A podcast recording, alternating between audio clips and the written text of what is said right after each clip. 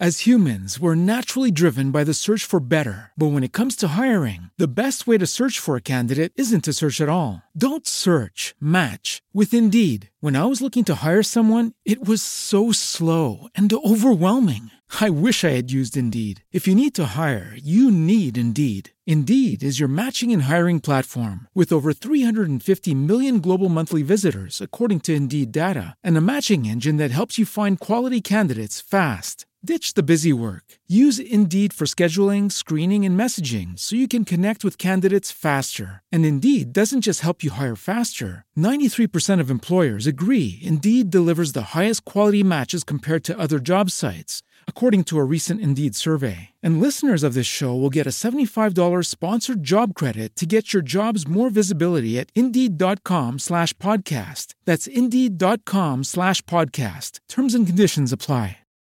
Imagina só o que a gente pode enfrentar daqui a pouco. Daqui a um ano, o segundo turno da eleição fica entre Lula e Bolsonaro. E o país, completamente dividido entre os dois, vive semanas de angústia e aflição. Mas espera, esse é um podcast de livros, por que, que a gente está falando disso? Bom, é que acaba de sair um livro que tenta imaginar exatamente esse cenário. Não é um livro de ciência política, nada do gênero. É uma peça de teatro escrita a quatro mãos por dois dos nomes mais brilhantes do cinema brasileiro nos últimos anos, Jorge Furtado e Guel Arraes. É disso que a gente vai falar agora, da peça O Debate. Vem comigo. Plural apresenta O que ler agora?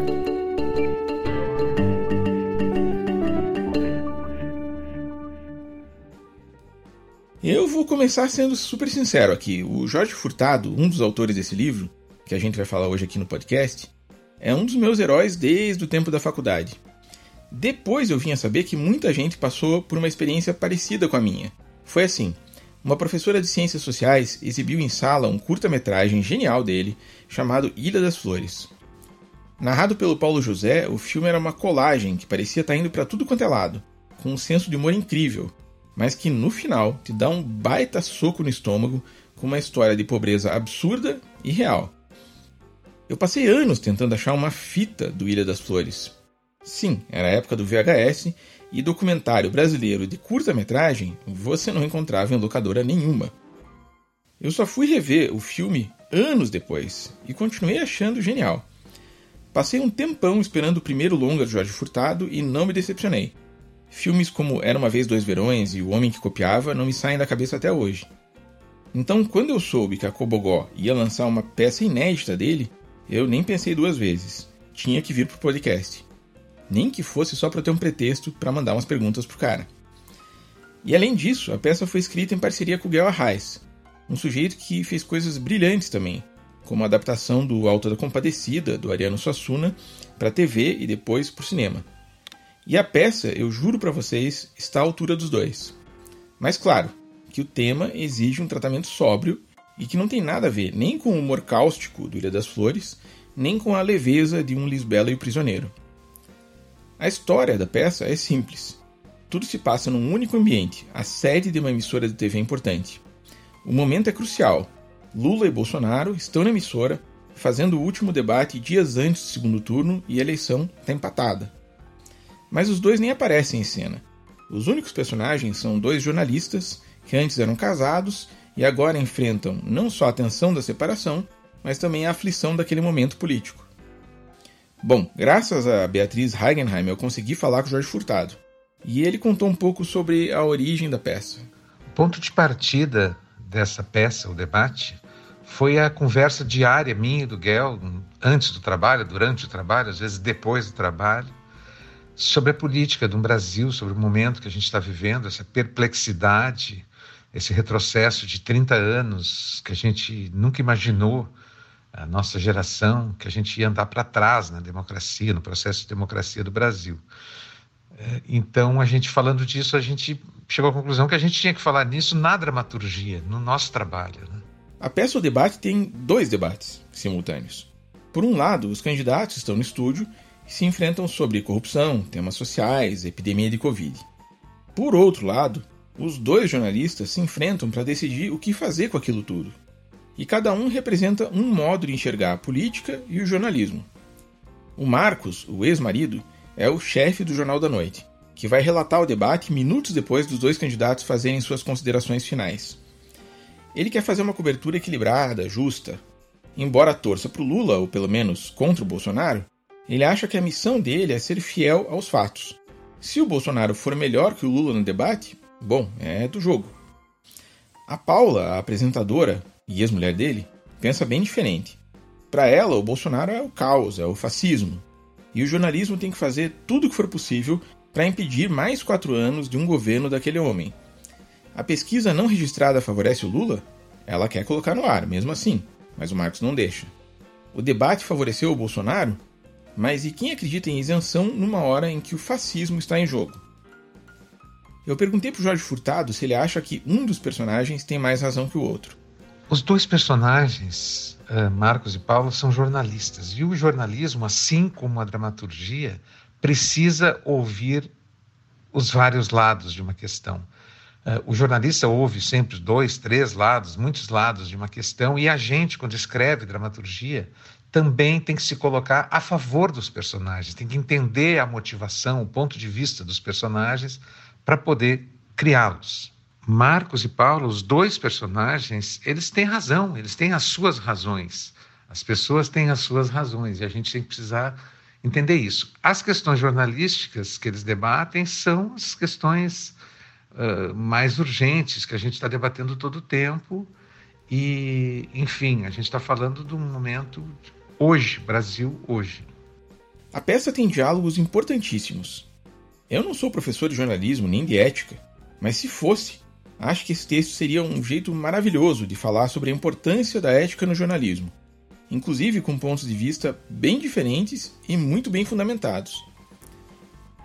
Eu, como jornalista, me coloco bem mais ao lado do Marcos, que quer o um modelo da velha guarda, o mais próximo possível da verdade. Mas a aflição da Paula é mais do que compreensível, e não tem como você deixar de dar razão para ela em certos momentos. Ao longo da peça, e eu não vou dar spoiler aqui, não se preocupe, mas um vai se deixando convencer um pouco pelo outro. Até que no final tem uma cena bonita e meio redentora, tanto do jornalismo quanto da democracia. A nossa peça é também uma defesa do, do ato de debater, do ato de conversar, como a democracia depende do diálogo, né, da capacidade de entender o ponto de vista do outro e conversar sobre isso. Eu me lembro que acho que a primeira vez que eu li o nome do Olavo de Carvalho foi quando ele comentou o livro Erística do Schopenhauer, que se chamou Como Vencer um Diálogo, Como Vencer, Como Vencer um Debate Sem Precisar Ter Razão. Aquilo que para o Schopenhauer era uma advertência, né, um tratado filosófico falando sobre os, os perigos da erística, os perigos de não, não buscar a verdade, aquilo virou um parece um manual um manual de marketing político. E no Brasil as pessoas em vez de, de conversar de ouvir os pontos de vista contrários elas simplesmente se ofendem. Bom por enquanto tudo isso está no domínio da ficção. Pode ser que ano que vem a gente viva isso de verdade com centenas de Marcos e Paulas nas redações decidindo o que fazer. Qual é a coisa certa?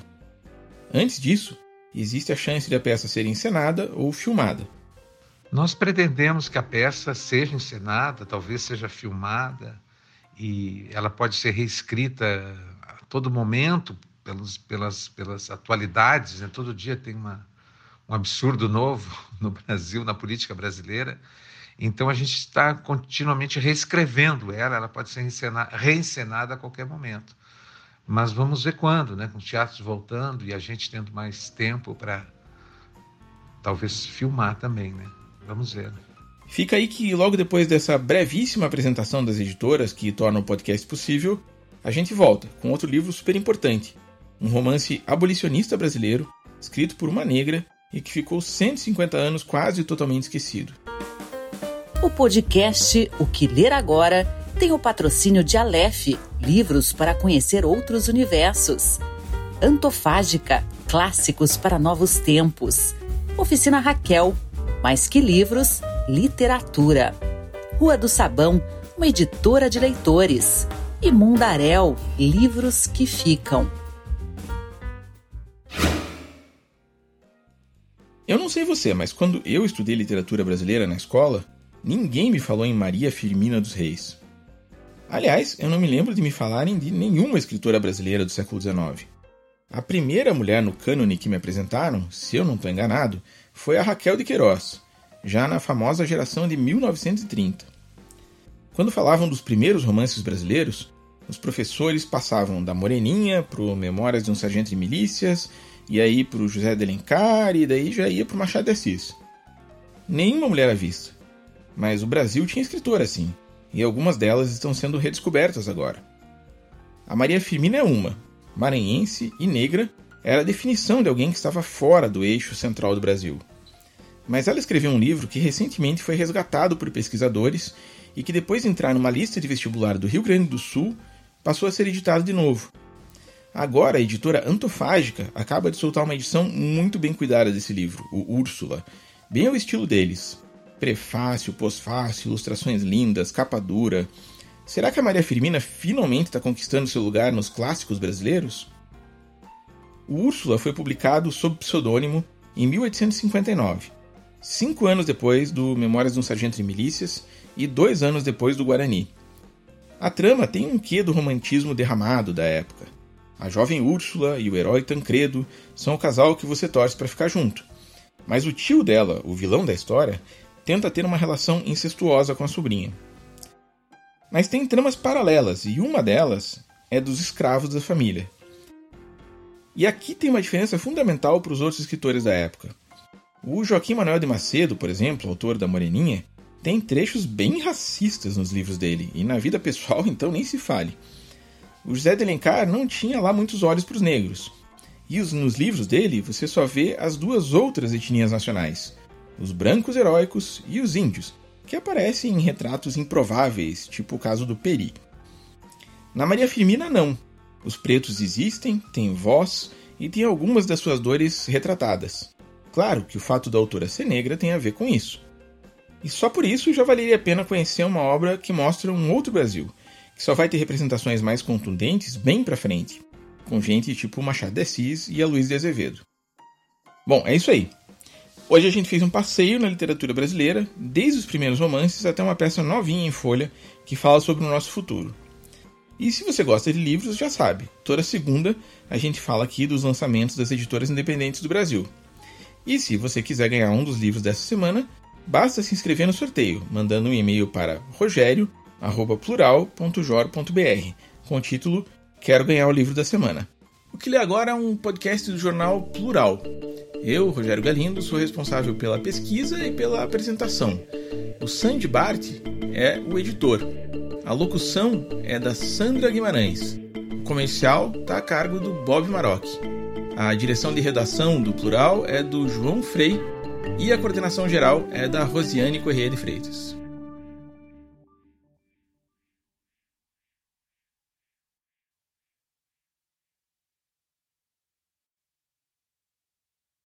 As humans, we're naturally driven by the search for better. But when it comes to hiring, the best way to search for a candidate isn't to search at all. Don't search, match with Indeed. When I was looking to hire someone, it was so slow and overwhelming. I wish I had used Indeed. If you need to hire, you need Indeed. Indeed is your matching and hiring platform with over 350 million global monthly visitors, according to Indeed data, and a matching engine that helps you find quality candidates fast. Ditch the busy work. Use Indeed for scheduling, screening, and messaging so you can connect with candidates faster. And Indeed doesn't just help you hire faster. 93% of employers agree Indeed delivers the highest quality matches compared to other job sites, according to a recent Indeed survey. And listeners of this show will get a $75 sponsored job credit to get your jobs more visibility at Indeed.com slash podcast. That's Indeed.com slash podcast. Terms and conditions apply.